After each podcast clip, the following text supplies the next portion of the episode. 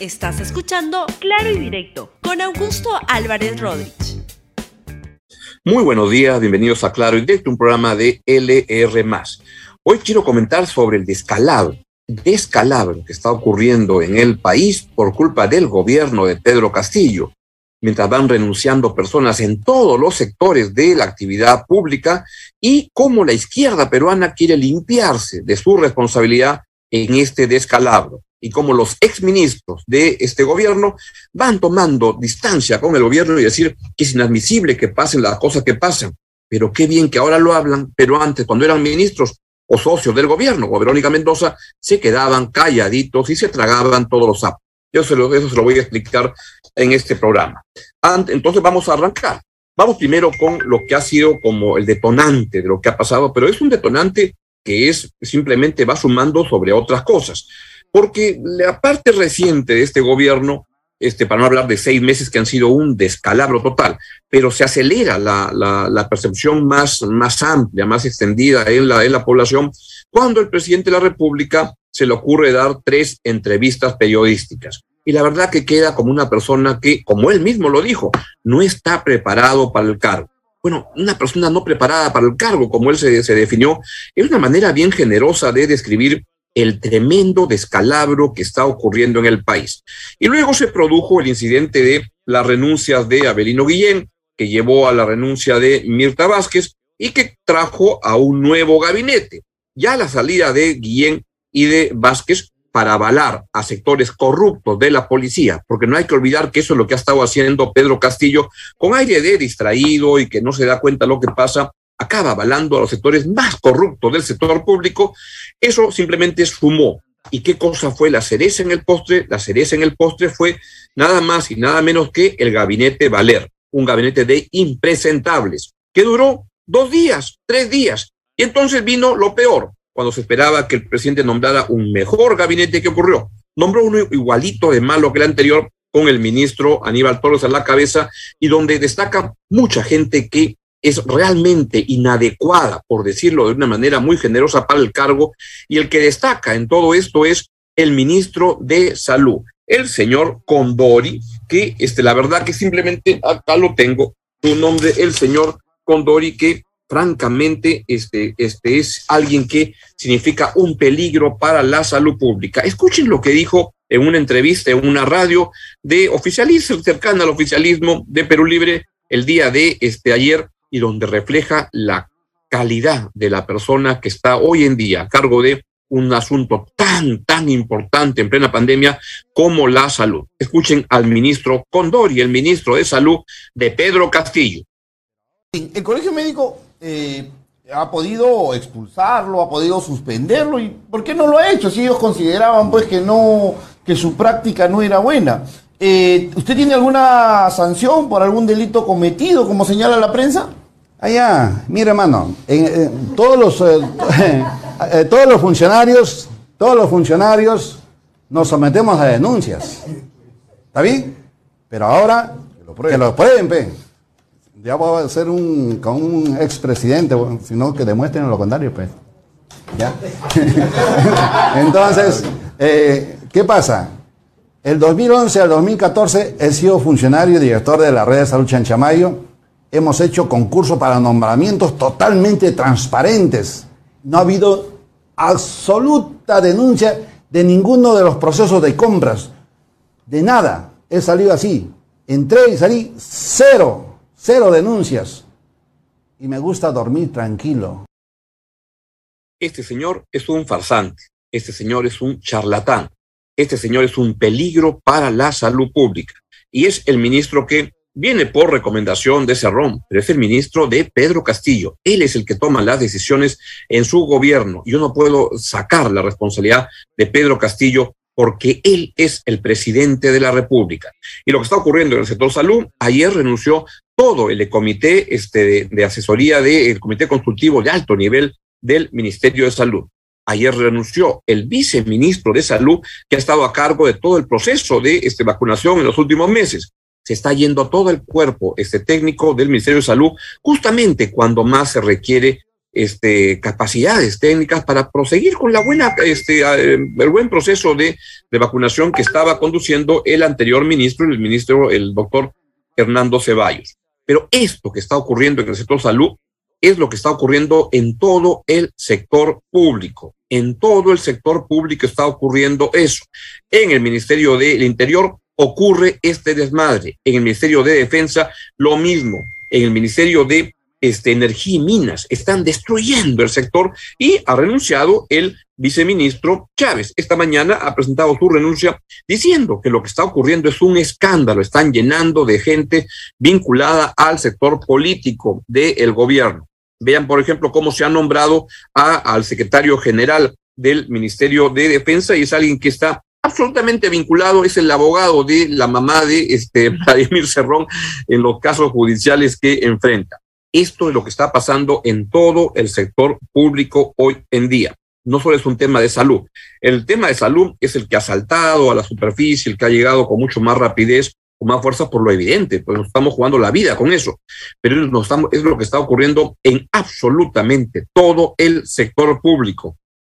Casi ningún sector se salva del desmadre, del despelote que está ocurriendo en el país y es de consecuencia de, de consecuencia del presidente Pedro Castillo y de sus aliados políticos. Por supuesto que Vladimir Cerrón, por supuesto que Verónica Mendoza, por supuesto que Marco Arana, que son los que han alimentado y no han dicho nada durante seis meses y ahora, cuando ya se es, tan evidente el descalabro, comienzan a ver cómo se bajan del carro y cómo toman distancia. Y yo quiero la verdad que expresar mi sorpresa de cómo este, no tienen ni siquiera el decoro, la elegancia de esperarse unos días. El ministro Pedro Frank, que fue el jefe de plan de gobierno en la parte final de este, la, la, la campaña, que ha sido el ministro de Economía durante seis meses, ahora le da una entrevista a un medio británico y este, quiero que pongan, por favor, la, la, la claqueta de lo que dice. Hay un grupo de asesores del presidente que ha adquirido mucha preeminencia en los últimos tiempos y que pareciera que son más importantes que el gabinete en su toma de, de decisiones. Grandes hechos políticos como las entrevistas que dio, los cambios de gabinetes o el trato en él con el Congreso parecen discutirlos más con sus asesores que con sus ministros. Y a mí eso no me parece adecuado. Claro, no le parece adecuado cuando ya dejó el cargo. Dice además que el gobierno carece, dice el señor Pedro Franque, carece de una visión, este, de un rumbo estratégico. ¿Esto lo dijo cuando era ministro? No, decía que era un gran presidente, que era un estadista, el señor Pedro Castillo. Ahora que ya dejó el cargo, ahora ya recién viene a tomar distancia. ¿Es el único? No, no es el único. Miren lo que dice el ahora ex ministro de Salud, el señor Ceballos. Ponemos la, la claqueta, por favor. A ver, ¿qué es lo que dice?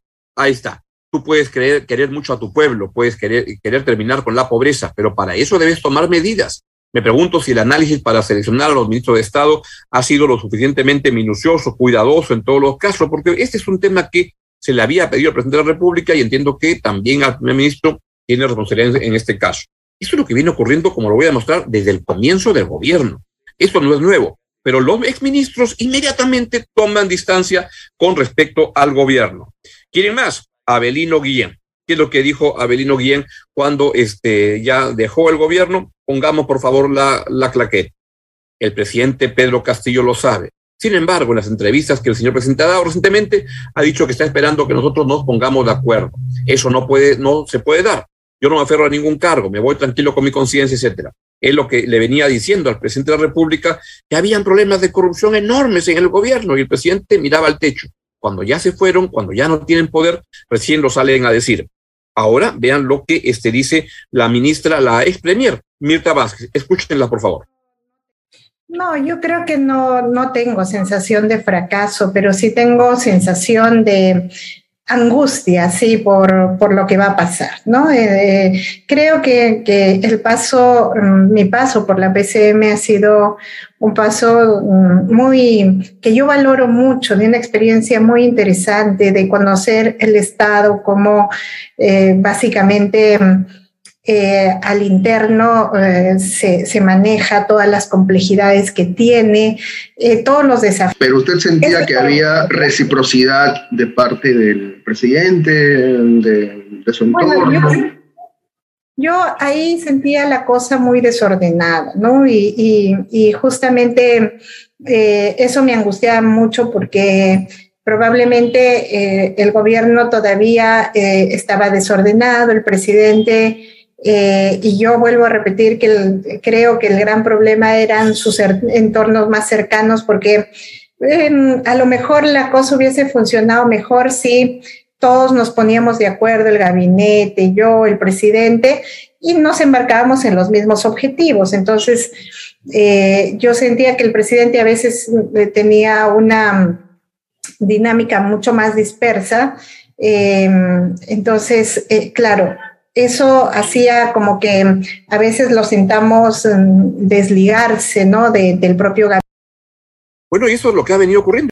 Luego, cuando se ha producido ese descalabro, la señora Verónica Mendoza publicó una carta al comienzo de esta semana cuando sacaron a sus ministros, a Pedro Frank y a varios otros, tomando otra vez distancia con respecto al gobierno. Pero la verdad que a mí me sorprende mucho cómo dice que este, buscaron que impulsar las reformas y todo eso.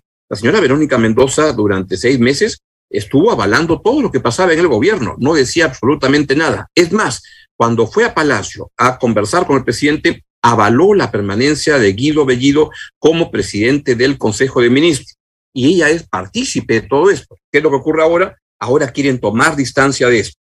Y hay algo que les ha molestado en, en las redes a la gente de Verónica Mendoza, que tiene muchos activistas y muchos trolls este, metidos y que están quedajan con el bombo y bombo. Sí, yo dije en un programa pasado que ella este, había conversado o que en la Cancillería estaban evaluando su nombramiento como embajador en París. Me ratifico. La fuente con la que conversé, el Torre Tagle, es del primer nivel y era en el momento en el cual venían viendo cómo, lo, cómo colocar a un montón de gente, amigos del gobierno, en embajadas importantes. Y en el caso de ella se presentó el problema de que la, posibilidad de nombrarla a pedido de ella, ella conversó eso como embajadora en París, este competía contra otra persona que también el gobierno evaluaba nombrar como embajador eh, en, París, que era el uh, sociólogo Hugo Neira. Nada, eso se concretó porque el gobierno comenzó a entrar en todo este zafarrancho tan grande que venía ocurriendo y todo se enlodó. Pero todo lo que ha venido ocurriendo en el gobierno la señora Verónica Mendoza lo sabía. Y ahora que ya es evidente el descalabro que ocurre no solo en salud, que ocurre en absolutamente todos los sectores de la actividad del sector público, ahora comienzan a tomar distancia porque se dan cuenta que este, van a quedar muy mal, que las posibilidades electorales de la izquierda, como la de Verónica Mendoza, que ha sido aliada de este, de este gobierno, y por tanto, si uno considera que este gobierno tiene un descalabro enorme, diría que aliada, pero cómplice de este zafarrancho tan grande que se está generando en el país y que todavía no termina. Entonces hay un montón de gente, Frank, etcétera, que han sido ministros, han sido partícipes de todo esto y que ahora a los dos días dan entrevistas para tomar distancia, para decir que hay unos asesores que mandan todo. ¿Y qué eran ustedes? ¿Eran peleles o eran ministros? ¿Qué estaban haciendo? ¿Eran peleles o eran socios políticos del gobierno? ¿No podían hablar claro? ¿Tenían que guardarse todo? ¿O era porque como tenían un cargo público, simplemente avalaban absolutamente todo y entonces no decían nada. Hubiera convenido mucho más al país que hablaran a tiempo, que marcaran posición. Para eso es un ministro de Estado, para eso es un aliado político. No es un aliado para este, estar este, viendo cómo se colocan en cargos públicos a gente del partido. No, no es para eso. No es un aliado para ver cómo se buscan prebendas a través de posiciones en uh, posiciones privilegiadas en la actividad pública. No es para eso que se llega al poder, se llega para servir al poder y no para servirse de él. Y lamentablemente, gran parte de la izquierda que hoy en día toma distancia aceleradamente no reconoce de manera autocrítica la complicidad, el protagonismo que han tenido en este descalabro. Yo la verdad que los invito a encontrar algunos artículos. Por ejemplo, pueden leer un artículo de, de, Antonio Zapata en la República hoy día. Es una interesantísima visión desde la propia izquierda de lo que está pasando en el país. Pero no esta gente como Pedro Franque, como este Rando Ceballos, como Mirta Vázquez, que buscan cómo toman distancia y cómo se acomodan y quedan mejor en la foto de este zafarrancho que está ocurriendo en el país. Eso es muy malo y lo quiero hacer notar por eso en este programa. Porque además, todo lo que está pasando no es nuevo. Y le quiero recordar lo que dijo el entonces canciller Héctor Béjar en Torre Tagle, que era donde se venían viendo los nombramientos de embajadores políticos del gobierno, este, lo que dijo de cómo es el reclutamiento de los principales cargos en el gobierno. Escuchen, por favor, al hoy ya es canciller Béjar sobre algo que la izquierda sabía lo que pasaba, que Verónica Mendoza sabía cómo estaban ocurriendo las cosas. Escúchelo, por favor. La impresión que yo tengo del conjunto de la gente que he conocido en, estos días es que es una gente muy heterogénea y por lo menos un 50 de ellos un 50% de ellos están en el Consejo de Ministros o en cargos altos del actual, del actual gobierno por ser o familiares del profesor Castillo o cuadros de Perú Libre. Yo digo, una combinación de familiares, amigos de familiares, gente que ha hecho favores de distintos tipos desde prestar una camioneta hasta alquilar una casa, ¿no? Eh, y, otras, y otras operaciones desconocidas para mí, gente que tiene esa procedencia es la que forma parte del gobierno actual. Entonces encuentras el profesor Pedro Castillo, sus familiares, este, Nuevo Perú, Em, Perú Libre o quienes dicen ser de Perú Libre, más gente que está recibiendo pago por favores. Entonces tienes una, un conjunto muy heterogéneo, diverso, gente que no se conocen entre ellos, algunos de ellos muy respetables, ¿ah? realmente, eh, pero otros que tú no sabes por qué están ahí Dijo Nuevo Perú, ¿no? Sí, dijo Nuevo Perú. Nuevo Perú es el partido de Verónica Mendoza, que no ha podido inscribirse nunca, pero es un partido que aspira a ser partido político y que ha sido comparsa de este gobierno en los primeros seis meses.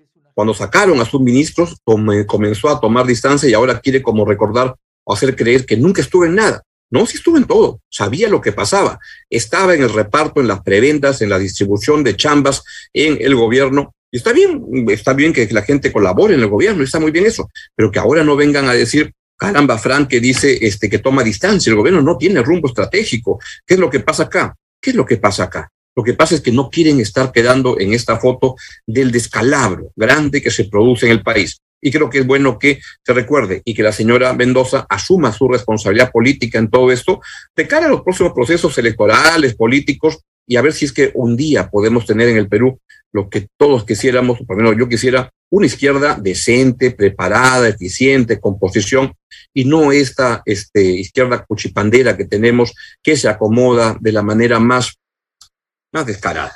Bien, es todo lo que les quería contar el día de hoy en este programa. La izquierda quiere limpiar su responsabilidad en el descalabro del gobierno.